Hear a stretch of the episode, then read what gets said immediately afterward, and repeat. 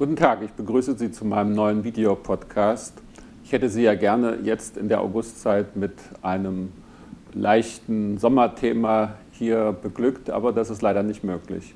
In die Geschichtsbücher wird vielleicht eingehen, dass zwischen dem 8. und 12. August 2008 ein kleiner Kaukasuskrieg stattgefunden hat.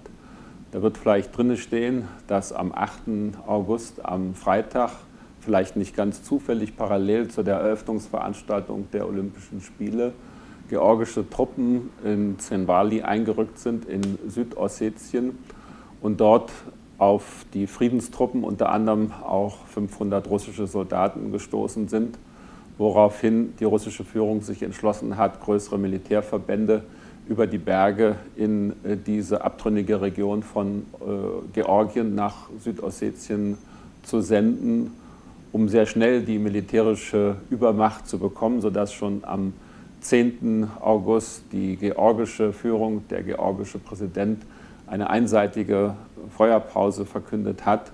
Dann dauert es aber noch einmal zwei Tage, bei dem auch noch äh, Kämpfe gemeldet werden, bis am heutigen Dienstag, am 12. August, dann dieser Krieg beendet worden ist, dadurch, dass der russische Präsident Dmitri Medvedev seinerseits eine Einstellung der militärischen Aktionen verkündet hat.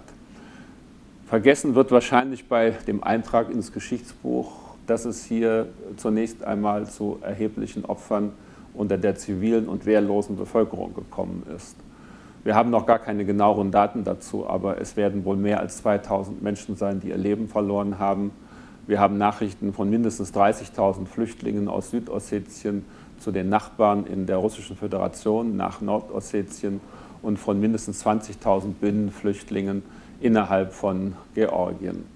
All diese finden bisher fast überhaupt keine Unterstützung. Die internationale Hilfe läuft jetzt erst an, nachdem mehrere sogenannte humanitäre Korridore geschaffen worden sind.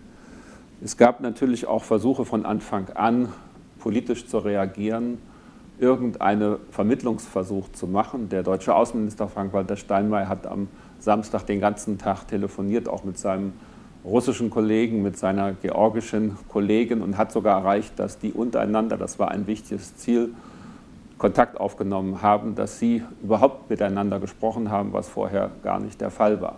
Es gab auch eine EU-Vermittlungsmission unter dem französischen Außenminister Bernard Kouchner der, Kouchner, der im Augenblick die Ratspräsidentschaft äh, für Frankreich innehat, und dem finnischen Außenminister Alexander Stubb, der Vorsitz äh, der OSZE hat. Also EU und OSZE gemeinsam haben einen Vier-Stufen-Plan entworfen, sind damit nach Tiflis gefahren, sind damit nach Moskau gefahren, wo heute auch der französische Präsident Sarkozy eben als Ratsvorsitzender versuchen wird zu helfen, dass es jetzt auf die politische Schiene kommt.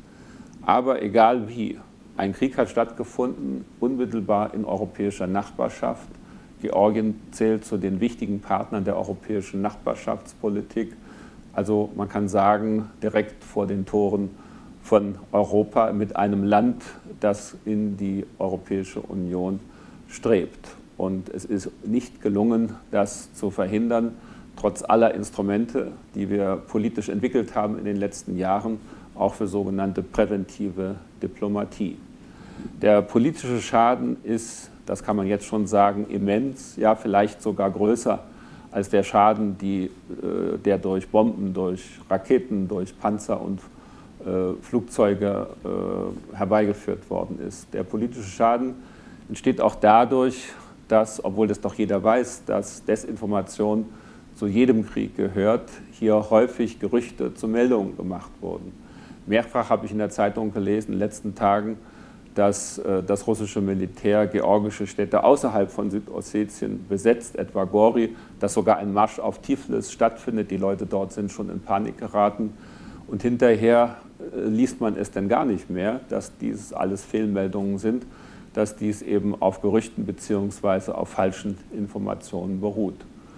Und viele Kommentatoren, äh, wo ich sagen würde, da muss man doch eigentlich vorsichtiger sein, die wissen schon ganz genau, was los ist. Die sprechen wieder von dem russischen Bären, der los ist im Kaukasus, ohne sich mit der Entstehungsgeschichte dieses Konflikts und dem Hintergrund überhaupt auch nur zu beschäftigen. die erzählen etwas von einem neuen Kalten Krieg und die behaupten auch, eigentlich hätte es Russland ja darauf abgesehen, eine Pipeline zu treffen, die Russland umgeht, die Pipeline Baku-Tbilisi-Ceyhan, wo tatsächlich Öl aus dem Kaspischen Meer nach Westeuropa transportiert wird. Unverantwortlicher Schaden wird hier angerichtet durch äh, eine solche Berichterstattung, die natürlich sensationell erscheint, die aber äh, gar nicht im Auge hat, dass wir darauf angewiesen sind, auch in Zukunft sowohl ein stabiles und natürlich eins in seiner Integrität geschütztes Georgien zu haben auf der einen Seite, das aber auch nicht ein, eine kriegerische Auseinandersetzung wagen darf mit einem so großen und übrigens auch traditionellen Nachbarn wie Russland, sondern darauf angewiesen ist, genau wie wir darauf angewiesen sind, mit diesem Nachbarn gemeinsam zu leben. Das sind keine gerade sommerlichen Gedanken, keine gerade sommerlichen Themen, die wir hier zu behandeln haben, aber es erfüllt mich mit großer Sorge und ich bin sicher, Sie auch. Trotzdem noch schöne Tage, wenn Sie jetzt Urlaub haben und bis zum nächsten Mal. Auf Wiedersehen.